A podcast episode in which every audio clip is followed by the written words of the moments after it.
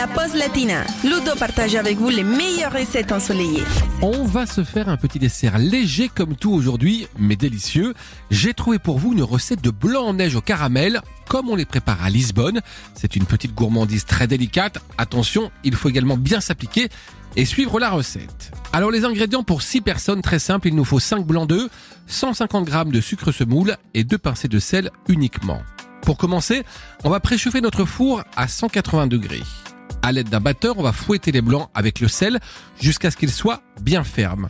Tout en continuant de battre, on va incorporer progressivement 50 g de sucre, cuillerée après cuillerée. Le mélange doit être bien onctueux et donner l'aspect d'une espèce de meringue prête à cuire. Une fois que c'est fait, on met de côté. Ensuite, on va passer à la réalisation du caramel. Pour cela, dans une petite casserole, on va verser le reste de sucre et faire cuire à feu vif en laissant fondre sans y toucher. Et quand le caramel commence à prendre une petite couleur dorée, là, on remue avec la spatule en bois.